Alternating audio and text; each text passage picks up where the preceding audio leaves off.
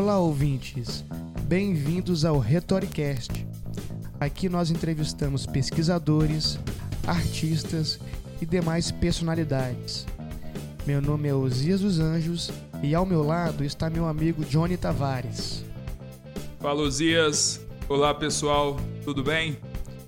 Este é o episódio de número 4. Hoje iremos nos debruçar sobre o artigo da jornalista e escritora Ceane Alves Melo, cujo tema central é Jornalismo Investigativo no Brasil. Essa entrevista foi realizada no dia 15 de julho de 2020. O Retoricast é uma mídia alternativa e independente. Se quiser colaborar com o nosso trabalho, compartilhe e nos envie sugestões. Nosso e-mail é retoricast com temudo arroba gmail.com. Sem mais delongas, que comece a entrevista.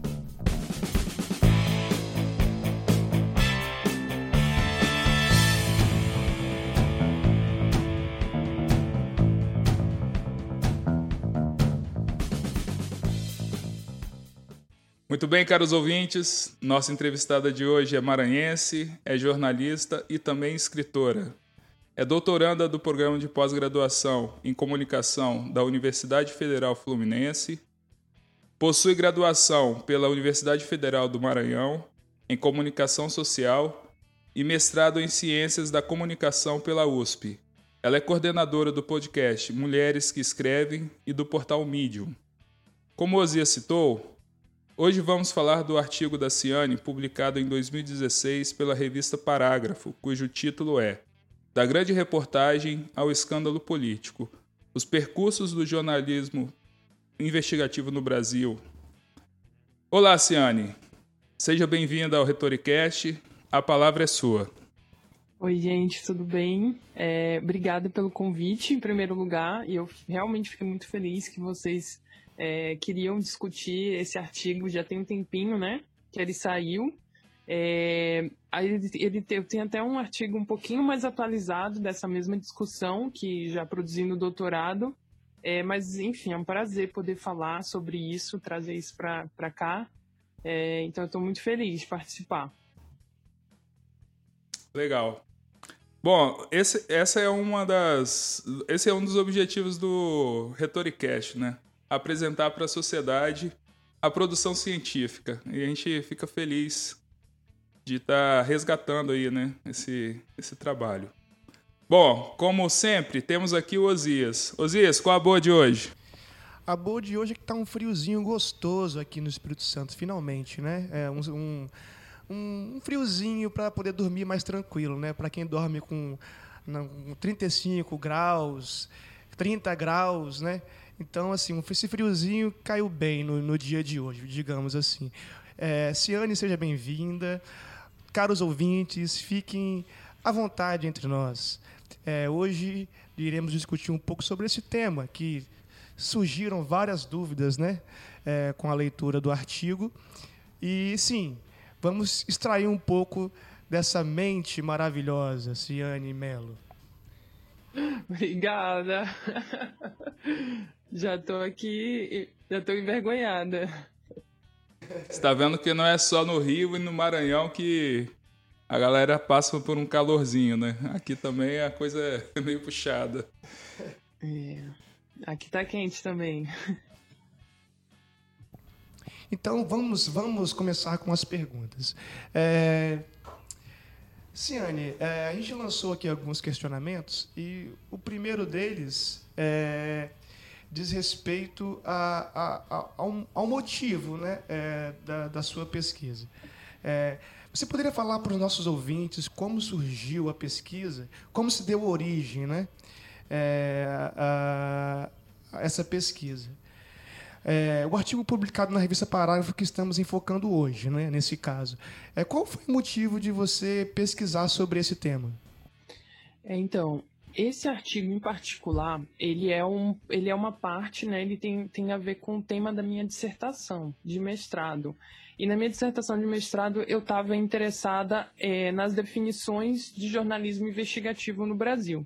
Então, é, a minha questão não era nem tanto conceitual, assim, não era puramente conceitual, né, de como se define, mas ela era muito pensando as relações que existem entre os jornalistas e os veículos para tentar dizer o que é o que não é jornalismo investigativo.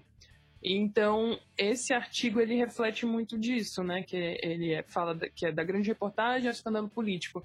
E eu tento tra traçar algumas formas é, que já tentaram apropriar a ideia de jornalismo investigativo para colar com alguns outros discursos. Então, ora, um, um, jornalista que faz grande reportagem chega e fala: ah, porque é grande reportagem, é jornalismo investigativo. Ora, é um jornalista policial que também puxa para ele esse título de investigativo. Tipo, ah, o jornalismo policial é investigativo. E ora, já é um jornalista da cobertura de política que também tenta se legitimar dessa forma. Então, no, no mestrado, eu estava muito interessado em, em, como se define, quais são essas disputas internas aí para definir o que é jornalismo investigativo. Sim. Johnny, tem algum questionamento? Não, eu, eu falei com a Ciane no início do, das conversas, né? Eu achei que ela estava pesquisando sobre fake news, mas você você fez mais ou menos uma modulação aí, não foi? Fake news e voltou para o investigativo? Sim, é, no doutorado, a, eu e o meu orientador, a gente produziu um, um artigo em conjunto em que a gente trata de fake news, a gente traz uma, uma leitura, assim, nossa, é, ainda nessa pegada de relações entre os jornalistas, para pensar é, as fake news como uma hiperjornalização, é, não uhum. como agentes malvados produzindo notícias falsas, mas pensar como é, um público se apropria das ferramentas do jornalismo, né? As pessoas em geral na internet, com toda essa com toda essa democratização do acesso à produção de conteúdo. Então, como as pessoas elas também conseguem emular um pouco desse fazer jornalístico. Então, a gente pensa que as fake news elas estão aí mostrando uma outra face, não só uma face perversa, né? É, uhum. mas uma face de como o jornalismo ele vai para outros campos, ele não está fechado. Me lembrei aqui do que o José Petrola falou na entrevista que ele deu pra gente, que ele disse o seguinte: o sucesso da fake news tá um, tem um pouco a ver com que a fake news traz aquilo que a pessoa quer ouvir ou acredita, né, no fundo. Por isso que ela faz um, um certo sucesso, né? É legal, Ciane. A gente queria, eu queria trazer isso para entrevista, né? Porque isso ficou meio vago assim, né? É, o fato da gente ter puxado um artigo lá de 2016, às vezes vale para revisão bibliográfica, né? Mas é, só para situar isso dentro da sua pesquisa atual, né? Bom, para quem, para os ouvintes que não conhecem o, o, o artigo da Ceane, vou, nós vamos deixar o link, né? Como, como sempre lá nas descrições. Mas tem uma parte do texto dela que ela apresenta e que ela usa, que ela diz que a, a expressão jornalismo investigativo é usada como sinônimo aí em pelo menos três situações, né? E aí ela fala da, do jornalismo como grande reportagem, do jornalismo como sinônimo de jornalismo policial e de escândalo político. E eu queria que a Ciane falasse agora para os ouvintes o que seria esse jornalismo sinônimo de grande reportagem a que ela estava associada, né? e até quando essa noção perdurou na história brasileira? Sim. É, essa pergunta aí, ela é bem tem, tem umas cascas de banana, assim. É muito difícil conceituar a grande reportagem na nossa área, assim. É, um, é uma área em disputa já, é por essa definição. É, então, são, são duas coisas aí para eu pontuar. Não é que não é que eu esteja falando que existe é, exatamente uma fase do jornalismo grande reportagem, apesar de é mais ou menos isso que o artigo tenta falar, mas assim a grande reportagem ela não acaba, ela nunca acabou, ela é um gênero do jornalismo, né? É, que é uhum. muito difícil de definir. Então tem acho que uns 300 artigos ou mais de pessoas tentando definir o que é grande reportagem e qual é a diferença dela para notícia, né? É, então tem gente que vai definir por tamanho, por profundidade, por temática, por ferramentas, por narrativa. Então, tem muita coisa e muitas pessoas tentando definir isso. Eu, inclusive, vou deixar aqui como uma indicação é, o trabalho do Augusto Mendes, José Augusto Mendes Lobato, é, e ele tem. Eu achei um artigo dele que chama Jornalismo e Narrativa em Sintonia, um percurso teórico conceitual pelos elementos da grande reportagem. É, eu posso até passar o link para vocês, para vocês deixarem na, na descrição também. Então, legal, legal. É, se vocês quiserem se interessarem por ter uma discussão mais aprofundada de grande reportagem, é o, o, o Guto, né? Eu sou íntima. Ele é um pesquisador para se ter em mente, assim. Ele tem uma discussão muito boa e atual. É, mas então, Agora, o que, que, que o meu artigo está falando aí de grande reportagem? Eu vou usar principalmente um, um teórico que é o Faro, e ele está tratando da revista Realidade, dos primeiros anos da revista Realidade, que é ali década de 60. Então, uhum. quando ele vai falar da realidade, descrever como era esse jornalismo investigativo dele, ele fala que é um jornalismo investigativo.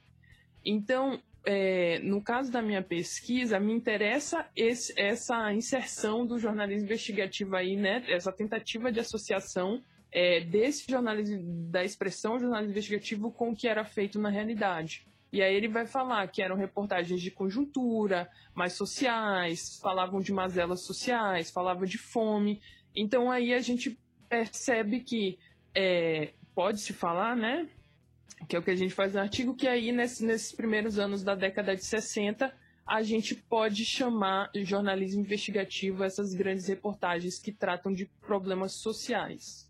Então esse que era o, o, o ponto interessante da, da minha pesquisa. Mas a, a grande reportagem não se encerra aí. Oh, eu, vou, eu vou arrematar aqui as outras duas, outras duas perguntas, que é justamente para você comentar a noção aí do jornalismo investigativo como similar aí, né? A jornalismo policial e escândalo político. Que a gente passa por essa parte do texto, né? Que, que era meio. É um resgate histórico, né? Eu diria assim.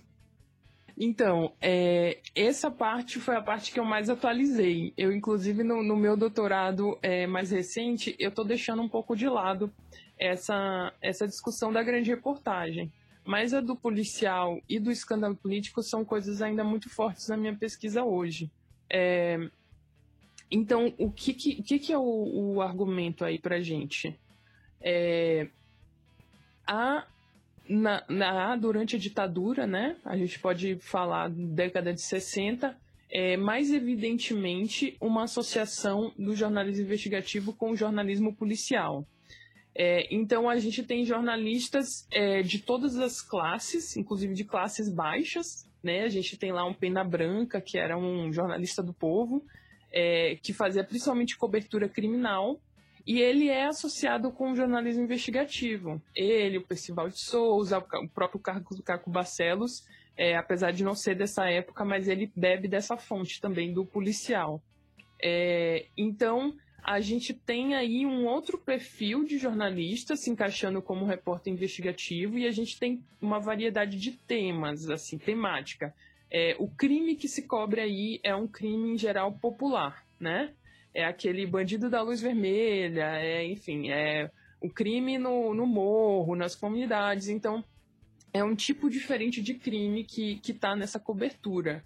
A gente talvez possa falar até que é um jornalismo de maior risco, é, risco físico, né? A gente pode falar isso pelo caso do jornalista Tim Lopes, que foi assassinado, uhum. então, que foi ali em 2002. É, mas, enfim, esse seria um, um, jornalismo e a gente identifica ele nesse período é, mais. Com, identifica assim com mais predominância nesse período pré-redemocratização. Mas também não significa que acabou. É, isso é o que é o, o, difícil da pesquisa, né? Não tem como fazer divisões tão certinhas. É, é a gente está tentando analisar tendências. E aí, a partir dessa redemocratização, que na verdade, hoje eu diria que não é nem a partir da redemocratização, é assim, há uma tendência que pode ser observada na década de 90, mas principalmente em 2000, a gente vê uma mudança no que vão se chamar de jornalismo investigativo. E eu observo isso a partir da atuação da Associação Brasileira de Jornalismo Investigativo, que é a Abrage. Então, a Abrage surge no ano da morte do Tim Lopes e ela começa, ela surge com o objetivo de quê? De promover cursos, formação, congressos. Então, ela cria, é, ela cria novas oportunidades para esses jornalistas de formação mesmo, né? E isso vai ter um impacto na cobertura. A gente vai ter jornalistas mais elitizados, com formação superior, com mais especializações e uma característica que vai surgir aí é que a corrupção passa a ser o principal tema do que é premiado como jornalismo investigativo. Então, há um foco bem maior na corrupção e não na corrupção da empresa privada, na corrupção do governo governamental. É bom pontuar isso. Eu ganhei um livro do Cláudio Tognoli. Um amigo me presenteou com o livro dele.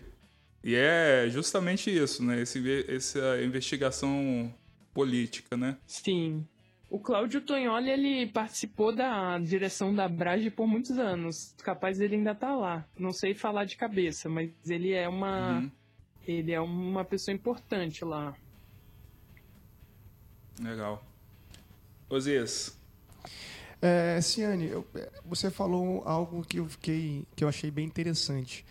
É essa questão da, do, do, jornalismo investigativo depois da redemocratização, sobretudo após a especialização dos profissionais da área, é, que, que se voltam em determinado período, a partir desse momento, né, que se voltam para a corrupção, sobretudo a corrupção é, do Estado, da, da, em si, da política em si. É, e, e esses, esse fenômeno acontece ainda hoje? Vou perguntar isso para vocês. Vocês estão vendo a Lava Jato aí. Aí vocês me falam, isso acontece ainda hoje? acontece, acontece. É, então, por isso que, que eu acho que, que é um, né, puxando sardinha não, mas por isso que eu acho que é um objeto super interessante, assim, para a gente trabalhar. É, é porque nos últimos anos a gente sentiu um impacto tremendo é, dessa, dessa ideia de que a corrupção é o principal problema do Brasil. Então a gente tem uma nossa última eleição presidencial completamente definida, né, por essa por essa questão aí, por, pela corrupção como, como um tema problema. Então, é importante a gente pensar por que, que, por que, que o nosso jornalismo de maior qualidade é esse jornalismo que foca é, principalmente nisso, assim, e quais as consequências disso para a população, para o cidadão, né? Assim. Muito é, bem. Ciane, eu... Diga eu tenho um questionamento aqui. Você cita o, um termo usado pelo, pelo, por um, pelo Silvio, né? É um, é um Silvio Weisbord. Eu acho que ele é argentino, se eu não me engano. Sim. Ele de, aí no seu artigo traz a noção do watchdog, watchdog no jornalismo, é, que seria o cão de guarda aqui, né? Conhecido como cão de guarda na literatura brasileira, né? onde o jornalismo atua como um vigia. Em sua opinião, tudo é válido para uma reportagem, para uma posterior denúncia? Essa é uma coisa assim, acho que tá, tem um lado ético assim, né, do jornalismo. Sim. Qual a sua é... opinião sobre isso? A minha opinião é completamente contrária. É, eu sou muito eu sou muito incomodada com com a, com a contribuição da nossa imprensa para a nossa crise política é, recente. Então, é, eu acho que aí já, assim, não, não tem como a gente ser a favor de, a qualquer custo, uma denúncia, né? É, uhum. Aí eu vou só retomar aqui um pouquinho, já que tu mencionou esse cão de guarda, né? É, tem várias definições de, de jornalismo investigativo aí na bibliografia do jornalismo. E, e a maior parte diz que para ser jornalismo investigativo tem que ser uma investigação, um papel ativo do jornalista na investigação. O Silvio Weisbord, quando ele. Eu falo Weisbord, mas não, não sei se está certo também. Eu vi que a gente fala diferente, mas não, eu não sei se eu estou certa. É, e quando ele fala de cão de guarda, ele está fazendo uma movimentação leve, assim, no conceito. Que ele está falando assim, ah, não é bem que o jornalista tem que ter um papel ativo na, na investigação, mas que o principal no jornalismo investigativo para ele é a denúncia, né? É esse latido. Por isso que é cão de guarda, que ele vai olhar e ele uhum. vai latir, vai fazer o alarde, vai chamar atenção para aquilo. É, eu acho que a história do Brasil hoje e, e nosso atual presidente falam que esse modelo não dá muito certo. Então eu acho, eu eu, eu sou a favor de mais ética e mais cuidado aí nessas, nessas denúncias. É, assim, a justiça segue um, um rito, né? Um rito legal onde você tem que ter autorização para gerar essa, essas provas, para que aquilo tudo tenha validade jurídica, né? Tanto que teve, eu acho que se eu não me engano, a Castelo de Areia foi derrubada por conta disso, né? Houve, houveram infrações jurídicas que acabou derrubando a, a, a investigação como um todo, né? Mas o jornalismo não segue um rito, assim, é, é justamente a consciência só do, do jornalista, ou, ou, existe uma legislação, um, um, uma, um regramento porque é uma profissão que não tem um conselho regional que vai regular ali né, algum possível deslize do, do, do jornalista. O, o que rege essa conduta, digamos assim, mais aceitável do jornalista? Então, é, eu diria que o que rege essa conduta hoje é um, é um compromisso ético. Só que ele é um compromisso ético que ele tem uma pegadinha também. Por exemplo, é, eu, eu adoro citar esse exemplo porque ele é maravilhoso. O, o Jornal Nacional, no, no episódio que ele vaza o grampo, vaza não, né? Ele transmite é, um grampo da Dilma com Lula. Acho que vocês devem lembrar isso, em 2000 e, 2016. É, Sim. E eles transmitiram esse grampo, foi autorizado pelo Moro, né? A quebra de sigilo e eles transmitiram em primeira mão no Jornal Nacional. É, acho que para vários pesquisadores do jornalismo, assim como brasileiros e cidadãos, aquilo foi um, aquilo foi lido como um ataque. Mas do ponto de vista de um, um jornalista, aquilo ali era atuação perfeita. Porque o jornalismo diz que a nossa função é garantir ao, ao povo, né, ao cidadão, o conhecimento necessário para que ele possa ser soberano, exercer sua soberania. Então, é, para votar, para estar ciente, escolher seus representantes, o povo tem que ter acesso à informação. O jornalismo, o papel dele, então, é passar esse conhecimento ao povo. No momento em que o, o juiz, né, o Moro, quebra o sigilo e tem aquele grampo ali, é, o Jornal Nacional facilmente justifica aquela divulgação, por mais que a gente pensasse que tinha muito mais um, é, um impacto político né, naquela, naquela divulgação do que realmente um conteúdo, é, mas ele pode muito bem justificar com base nisso. O cidadão ele tem direito de saber o que está acontecendo, principalmente com a, a, na época de uma presidente entre a presidente e um ex-presidente. Então, é, eu acho que esse compromisso ético ele pode ser moldado e lido, interpretado de, aco de acordo com cada jornalista. Seria interessante ter, ter um conselho, né? Para a gente discutir isso coletivamente. Mas acho que o norte do nosso do, do jornalismo ainda é isso, é esse compromisso com a democracia. Sim. Hein, Ciane? É, em sua pesquisa você fala sobre a dependência do jornalismo investiga investigativo brasileiro de fontes privilegiadas dispostas a vazar informações. Isso eu achei bem interessante. Sobre essa dificuldade, o que mudou com a LAI, né? a Lei de Acesso à Informação? Certo. Olha, sobre a LAI, eu também não, não sou a pessoa mais especializada no assunto, é, eu sei que a, a Brage, eles têm um, um, relatório que eles fazem sobre o uso da LAI. Então, quem quiser saber muito, muito ao pé da letra, é, o nome do relatório é Uso da Lei de Acesso a Informações por Jornalistas, terceiro relatório de desempenho da Abrage. É, então, eu, eu, mando o link para vocês também. Nesse relatório, eles avaliam bem detidamente é, os pedidos né, dos jornalistas e como isso foi atendido. Eles têm um observatório é, que eu acho que funciona em tempo real de como está essa situação dos pedidos e, e, enfim, do atendimento né, dessa lei.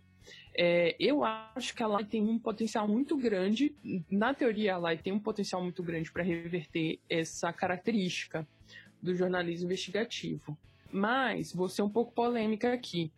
É, eu botar isso na, no meu artigo, né, falar sobre esses vazamentos e tal, eu trago o Weisburg também, que é, eu acho que é um dos primeiros autores que traz isso como uma característica do nosso jornalismo investigativo, é, não é que eu esteja fazendo um juízo de valor sobre isso. A princípio, eu não acho que isso é bom nem ruim. Assim, não, não, não vejo como uma característica que é, minimiza o que pode ser feito em jornalismo investigativo no Brasil. É, mas, agora respondendo se mudou, é, para além desse relatório aqui da, da Brage, né, que, que vai ter os dados certinhos, é, aí eu também volto. Vamos pensar aqui na Lava Jato, nosso escândalo mais recente. Isso mudou? Principalmente quando a gente tem a Vaza Jato aí trazendo as relações da imprensa com a assessoria do Ministério Público e de como eles passavam informações privilegiadas para alguns jornalistas. É, a gente tem, inclusive, casos de jornalistas comemorando algumas decisões da, da Lava Jato. Então, é, isso ainda não mudou. Pelo menos se a gente observar assim, um, um caso em particular, é, o nosso cenário, pelo menos no, no, âmbito do político, né, do escândalo político, ele ainda continua bem parecido.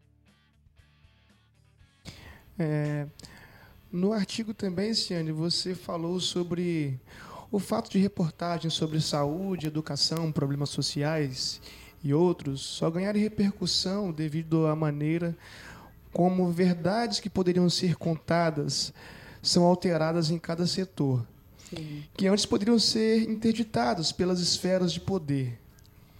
Inclusive, você, no início do artigo, você fala um pouco da, da do, do que da, dessa noção de poder, né, que você traz a visão de Bourdieu. É, inclusive, você cita também a oitava Conferência Mundial de Jornalismo Investigativo, realizada em 2013 motivada pela realização da Copa do Mundo em 2014 e pela possibilidade de revelar esquemas de corrupção. Tendo em vista que a, que a visibilidade desses temas, com esse teor de verdades ocultas no campo jornalístico é maior, essa alteração de verdades a serem descobertas é um meio para se produzir jornalismo investigativo? Então, é, na minha pesquisa, eu tentei desviar de todas as formas de dar uma definição para jornalismo investigativo. Eu queria só ver como as pessoas definiam, né? E falar, ah, ó, fulano define assim e tentar entender o que estava por trás ali nas motivações daquela definição. Só que eu acabei, no final da minha dissertação, é, pensando uma definição que tenta não tenta ser móvel, relacional, maleável, e aí foi isso você está apresentando. É, eu vou defender, então, o jornalismo investigativo. Ele é uma denúncia e ele é uma denúncia que desafia o poder. Ele não é qualquer denúncia.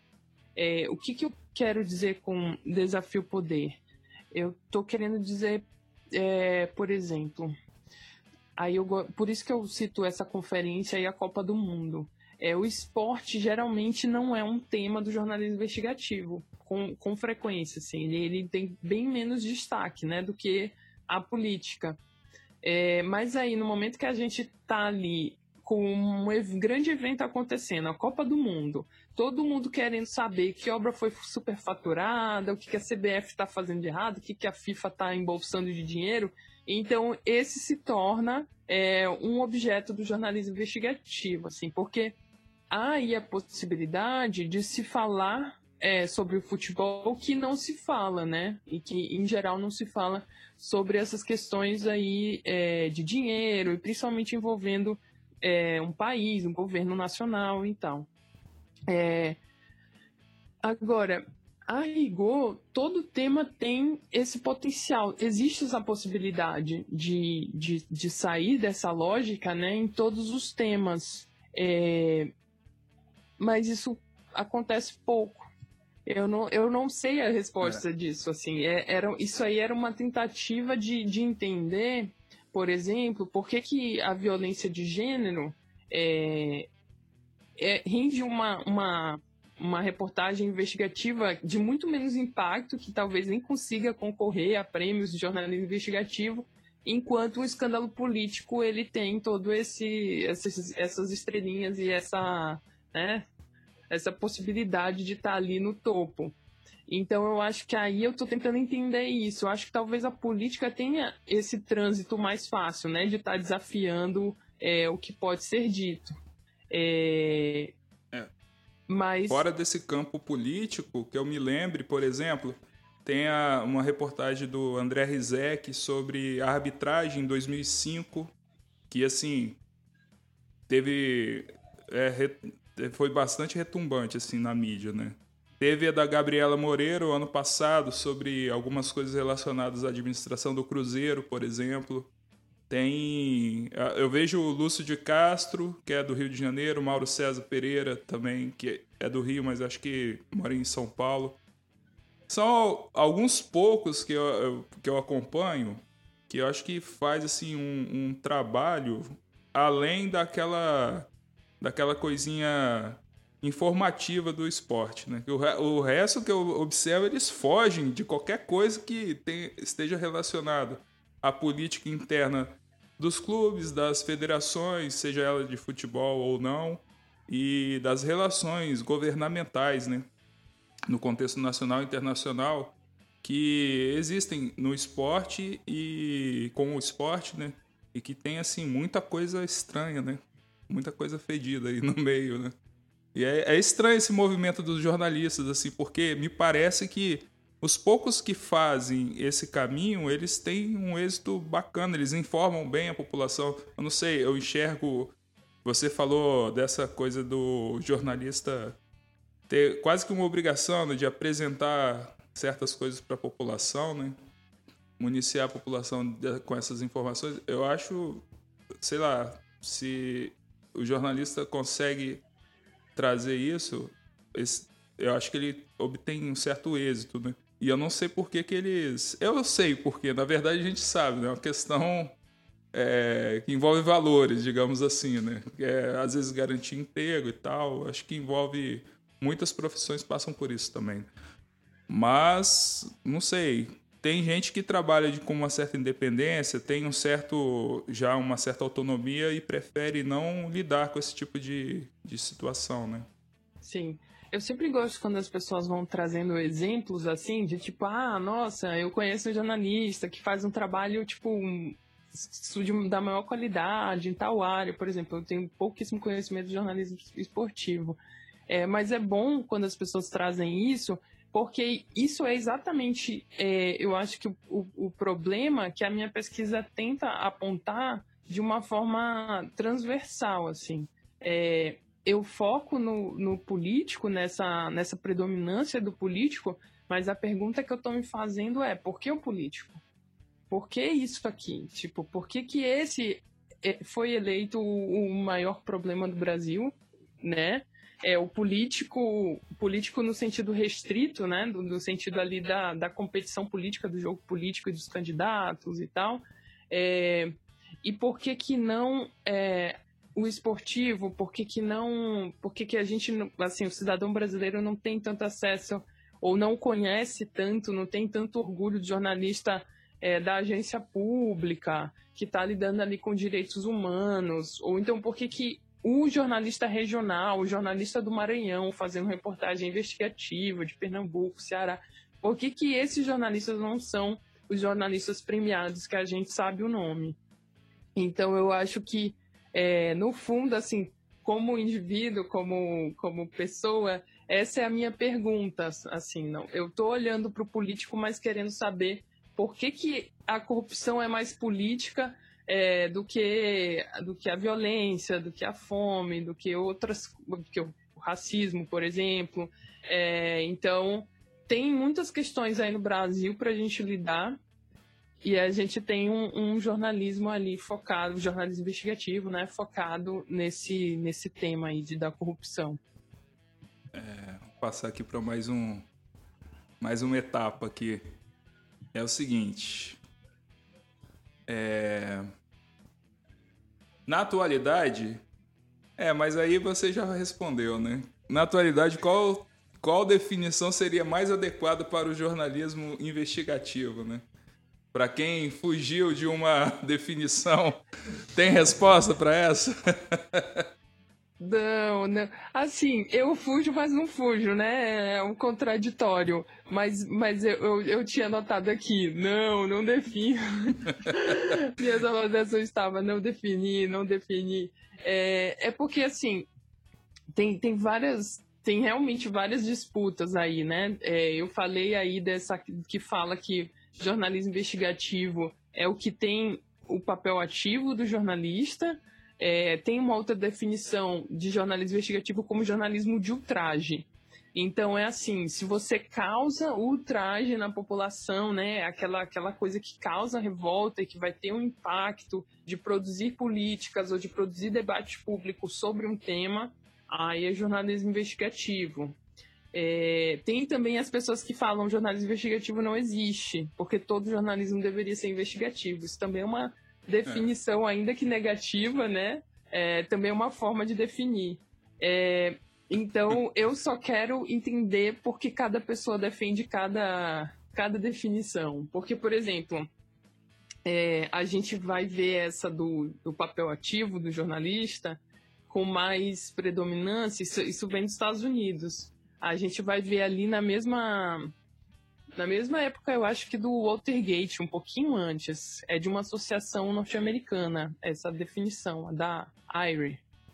É, e aí, eles vão estar tá definindo isso no momento em que está tendo um boom de assessoria de imprensa no, jornal, no, no, no jornalismo norte-americano.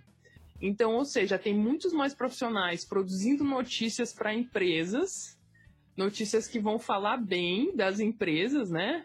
Ou falar bem dos candidatos. O político também tem assessoria política. E aí o jornalismo ele precisa que se diferenciar, sim. O que, que me diferencia da, da assessoria? O que, que me diferencia do jornalista ralé ali que está só cobrindo buraco de rua? É, então ele vai lá falar, não, é porque aqui tem uma investigação minha. Tipo, ele, o que, que ele está querendo dizer? Ele está querendo dizer, eu não recebi informação de assessoria de imprensa. Então, eu acho que o que me interessa é entender como as pessoas chegam nessas definições e o que, que significa elas estarem defendendo aquela definição.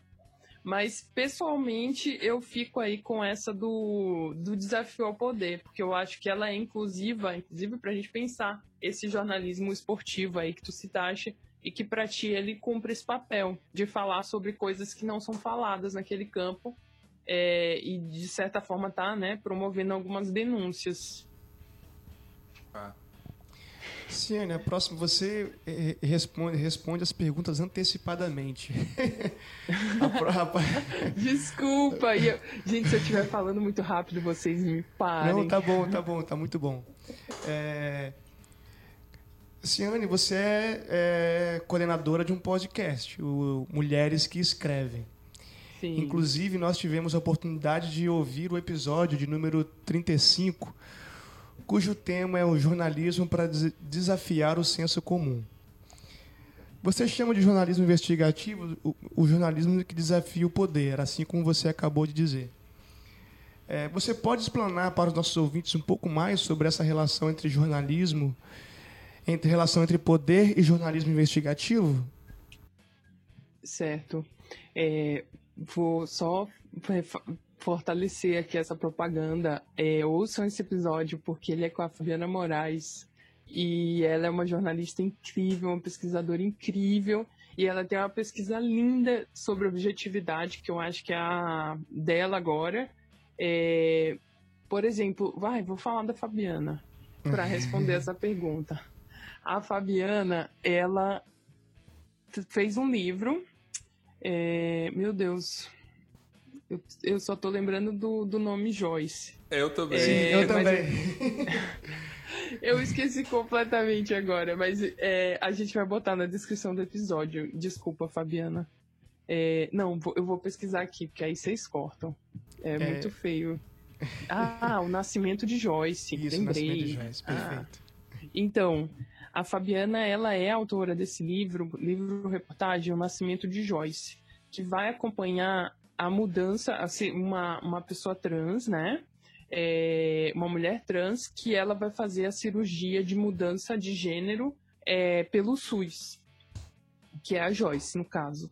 É, e aí, a Fabiana, ela não só faz uma, uma grande reportagem é, contando essa trajetória da Joyce nesse processo de mudança de, de, de, de enfim, fazer cirurgia para mudar né, o corpo.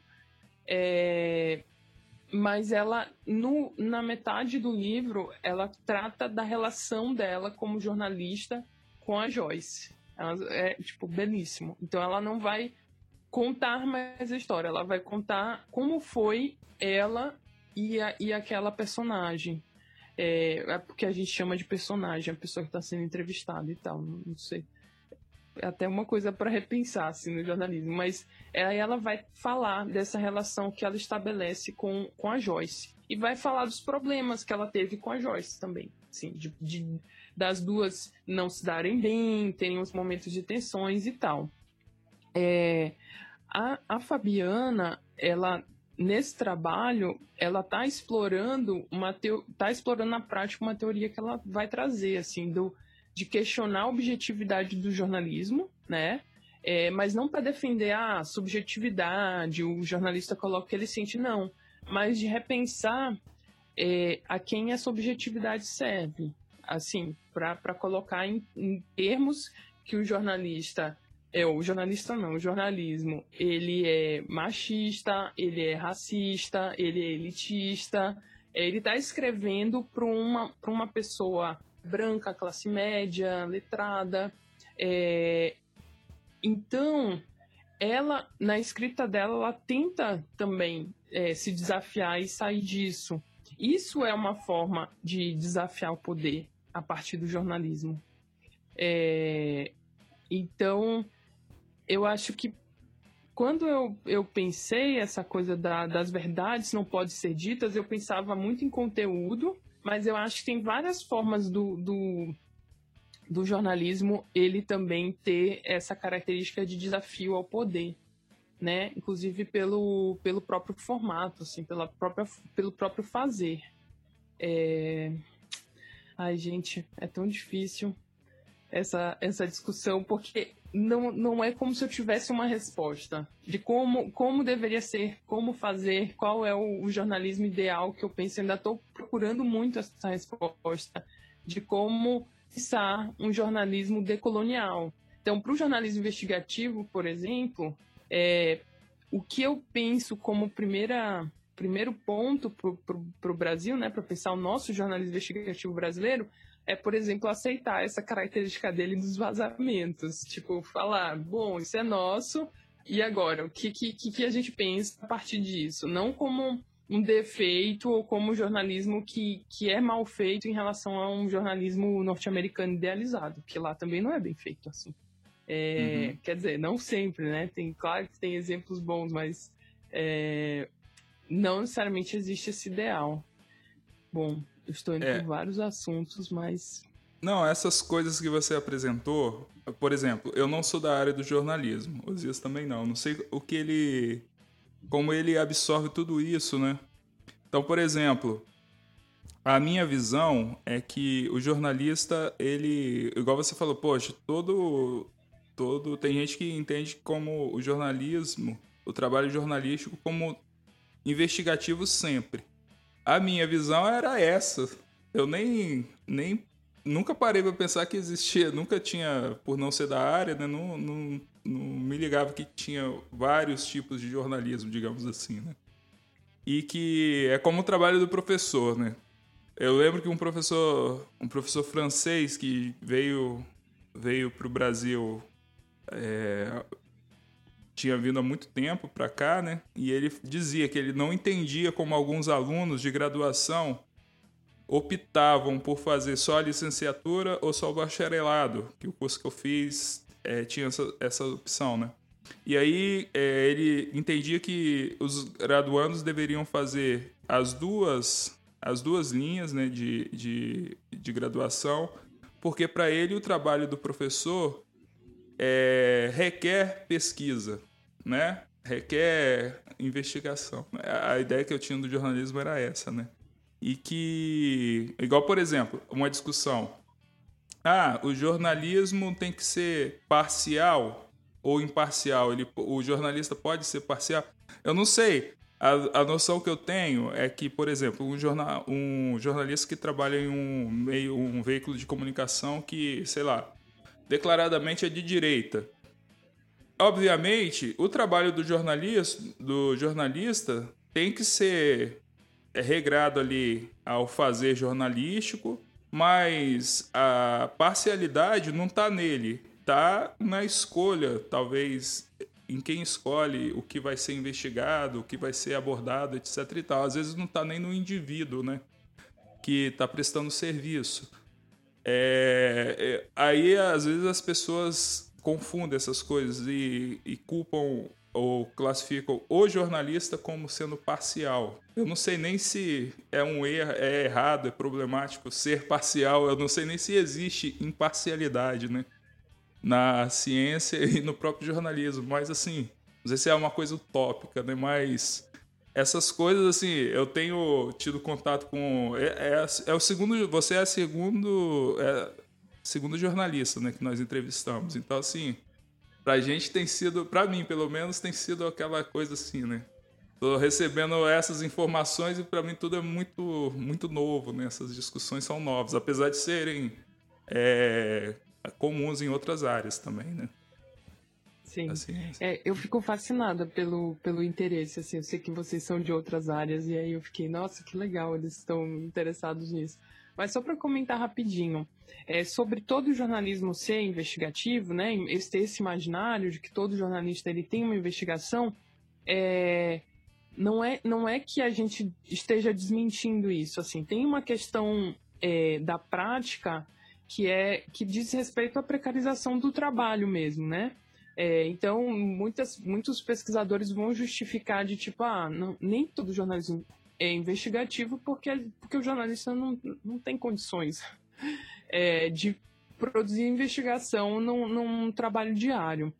Mas para mim é mais do que isso. Para mim tá, tá realmente relacionado a um status que, que essa categoria, né, que esse nome investigativo dá. Então, nem todo jornalismo investigativo, porque há uma disputa aí para ter esse selinho ali de qualidade, né? Ele dá um up, assim, no... Pô, é, isso aqui não é só uma reportagem, é uma reportagem investigativa. Então, é, eu acho que é uma questão de disputa interna, assim, do campo. Então, para mim, vai por aí. Agora, sobre a imparcialidade do jornalista, é como tu, ainda bem que tu já estava ali se questionando, falando, ah, não sei se dá para ser parcial. Então, ser parcial hoje é você tá em cima do muro. E quando você está em cima do muro, você está defendendo um lado, né? Você está ali defendendo o lado de quem está ganhando. Quem está em cima do muro está do lado de quem já ganhou. É tipo aquele, ah, eu, eu voto em branco. O voto em branco vai, vai para o lado que está que tá maior. Então, é, eu acho que isso a, a Fabiana traz no trabalho dela, assim. O que, que, que é essa objetividade, assim, que a, essa objetividade nunca é alcançada da forma como se imagina, ela é um ritual. Eu, eu, eu gosto de resolver assim, é um ritual, uma forma é, de botar, de esquematizar o trabalho jornalístico. Não é que o jornalista acredite ainda no paradigma do positivismo. É, nem todo jornalista acredita nisso, mas é, faz parte ali da rotina dele é, essa, essa objetividade que vira uns métodozinhos, não é, não é nenhuma objetividade filosófica. É, mas ela ter essa objetividade significa estar de um lado. E, e aí talvez seja um lado que a gente não goste, né? E, e por isso é importante discutir e mudar. Mas também vou logo antecipar aqui para os leitores que estão aí como que muda e tal Gente, talvez nunca mude, né? Não que nunca vá mudar radicalmente tudo fique igual, mas que talvez o, o nosso cenário daqui para frente seja sempre conviver com vários tipos de jornalismo. Então a gente vai ter ainda o Jornal Nacional cumprindo o papel dele, a gente vai ter os jornais é, impressos cumprindo o papel deles, e a gente vai ter as Minas, é, nós da Perifa, é, pessoa, outros canais produzindo outros tipos de jornalismo para outros públicos, às vezes especializados, às vezes com outras temáticas diversificadas. Então, acho que vai ter os dois. A gente não vai mais chegar num, num momento em que não vai ter esses, esses agentes diversos. Nosso cenário vai ser dividido mesmo. Legal. Ciane, caminhando para o final, a gente, assim, o Retoricast, ele. A gente teve até um pouco de dificuldade de definir o público-alvo, né? Tivemos e não tivemos. Porque, assim, é, se você pensar no público-alvo, você pode pensar num cara com uma escopeta de cano cerrado, dando aquele tiro, assim, bem disperso, assim. Então a gente. É, é, não, né? na atualidade eu acho que é, é bem alinhado né, com a realidade. Então é o seguinte. É, como eu falei para você, talvez esse podcast caia no, no ouvido de quem está lá no curso de comunicação, buscando uma, uma referência bibliográfica. Opa, essa pessoa aqui falou sobre jornalismo investigativo, citou autores, citou materiais interessantes. Eu queria que você falasse assim, também para aquele aluno de ensino médio, que foi uma coisa assim que eu eu tenho muitos amigos dessa idade, né? e que assim passam por certo conflito e eu passei por isso também na época de escolher o curso de graduação. Fala pra gente assim, nessa época de em que muitos trazem muitas dificuldades da, da profissão de jornalista, fala para um aluno de ensino médio o que, por que ele poderia fazer, o que, por que ele tem que fazer jornalismo, digamos assim. Vendo, peixe. Olha, não, em primeiro lugar, eu tenho que falar, eu tenho que explicar para esse aluno que eu sou formado em jornalismo, porém, eu saí da faculdade de jornalismo falando, eu não vou para redação. eu vou fazer mestrado, doutorado e eu vou ser professora porque eu gosto de teoria mesmo. Então, é, eu também sou um ponto um pouco fora da curva, coitado desse aluno receber conselho meu. Mas é, o que eu queria falar, talvez, para os alunos é que, por exemplo, quando a gente está escolhendo a nossa profissão, eu acho que a gente pensa muito no. A gente pensa logo na carreira mais idealizada dentro daquela profissão. Então, por exemplo, quando eu pensei em jornalismo, eu pensei, nossa, quero ser correspondente internacional, cobrir guerra, conflito e tal. É, isso, isso aí era o que eu achava, assim, um, o auge. É, e isso não chega nem perto, acho que, da realidade da maior parte dos jornalistas. Então, é, acho que naquela época eu não conseguia nem ter uma visão negativa do que poderia ser o pior trabalho como jornalista. Então, assim, eu, eu, eu não quero desiludir os alunos, mas eu acho que é interessante você tentar pensar, é, conhecer um jornalista atuando hoje e ver de perto como é esse trabalho. É, eu acho que o jornalismo, o jornalismo é um, é um curso que te permite conhecer várias coisas e, e formar pensamento crítico. É, principalmente se você lê o que os professores mandarem, é importante ler. É... Tem gente que acha que é, é bom só estar tá matriculado, né? Tem que ler, gente. É, então, ler todos os textos lá. É...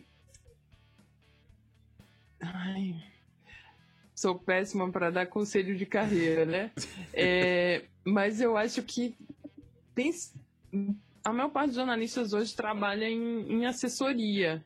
Então eu acho que para você estar tá tranquilo é, com essa escolha dessa carreira, é, tem que ponderar aí quais são realmente as coisas que você se vê fazendo no futuro. Se for escrevendo, beleza, dá certo, você vai escrever, você vai é, saber organizar a informação, você vai ter enfim, um pensamento prático, tentar ser claro, tentar se comunicar com as pessoas com mais clareza. Eu acho que são coisas que, que os jornalistas vão aprendendo, assim, é, ao longo da carreira e também a curiosidade. Eu acho que é um caminho que te permite várias dessas coisas.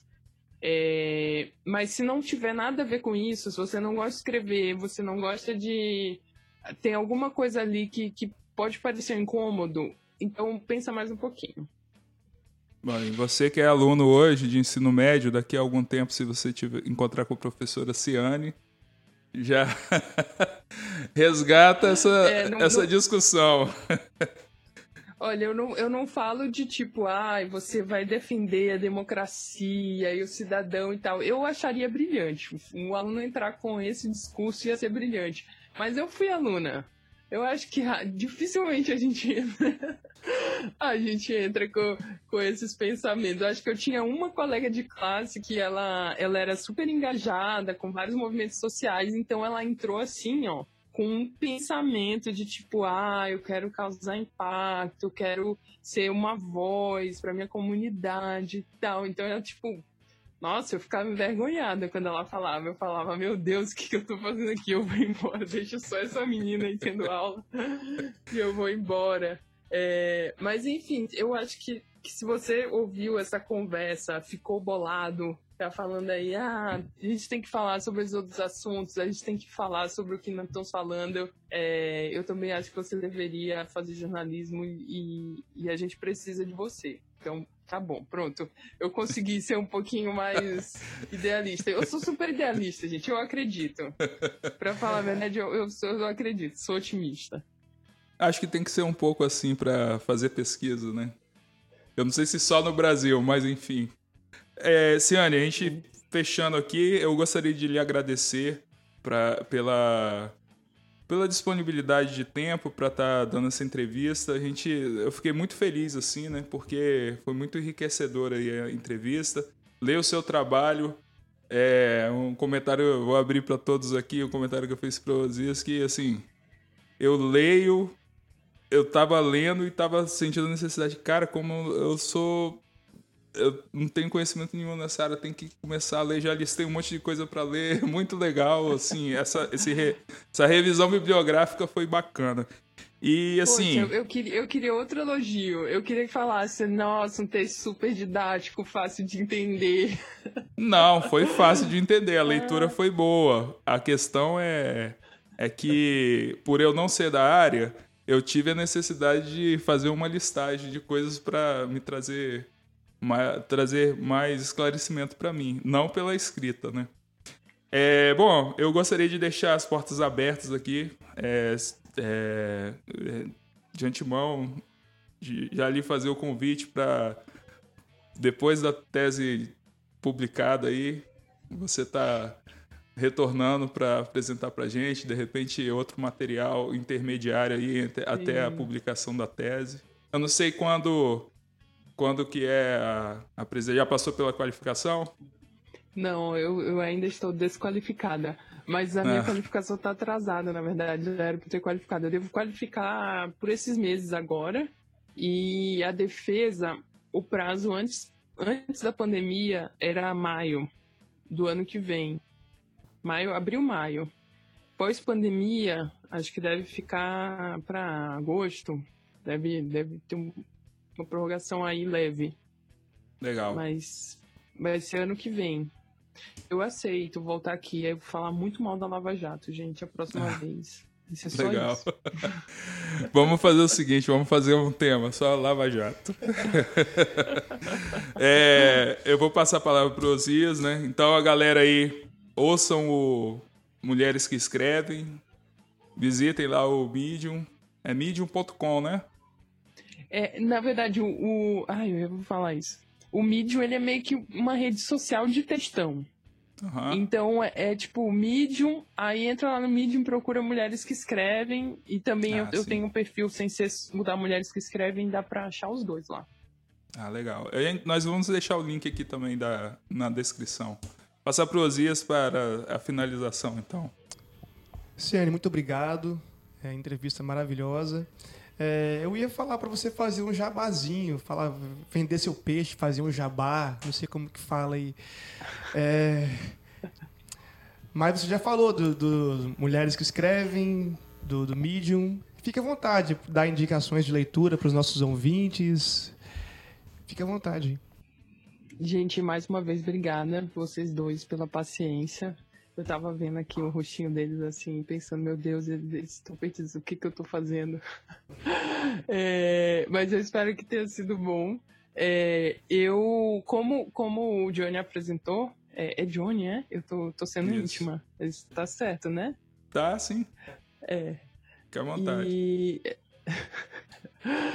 é, como ele apresentou, eu, além de doutoranda, eu escrevo, só que eu escrevo ficção erótica, né? Vou, vou reforçar isso aqui para os leitores, só para eles não se assustarem muito, porque às vezes as pessoas que já me conheceram escrevendo literatura se deparam com artigos sobre jornalismo e elas ficam, dá, dá um erro, assim, na cabeça. É, mas eu tenho meu lado nerd e eu tenho meu lado escritora livre, então eu não, não estou presa ao tema do jornalismo. É, então, vocês podem me achar lá no vídeo, como os meninos falaram, pode achar no Spotify também, também nos agregadores de podcast. A gente está lá com mulheres que escrevem podcast. É, vocês podem seguir a Mulheres que Escrevem, que é uma iniciativa que tenta levar. É, tenta levar, não, tenta divulgar a literatura feita por mulheres e a gente trabalha sobretudo com escritoras contemporâneas e brasileiras. É, vocês podem seguir nas redes sociais, está no Twitter, no Facebook, Instagram. É, e eu acho que é isso, gente. Eu acho que é o meu jabá. Também pode me seguir no Instagram, Ceane. E se precisarem, se, se não entenderam nada, se precisarem que eu mande áudio é, falando alguma coisa ou me desculpando, é, pode pedir lá pelo Instagram, tá? Que eu respondo. Beleza. E é isso. Muito obrigado. E até a próxima. Até mais. Sucesso aí na conclusão do, da tese. Ai, eu que agradeço. Valeu. Tchau, tchau. Tchau, tchau, gente. Tchau.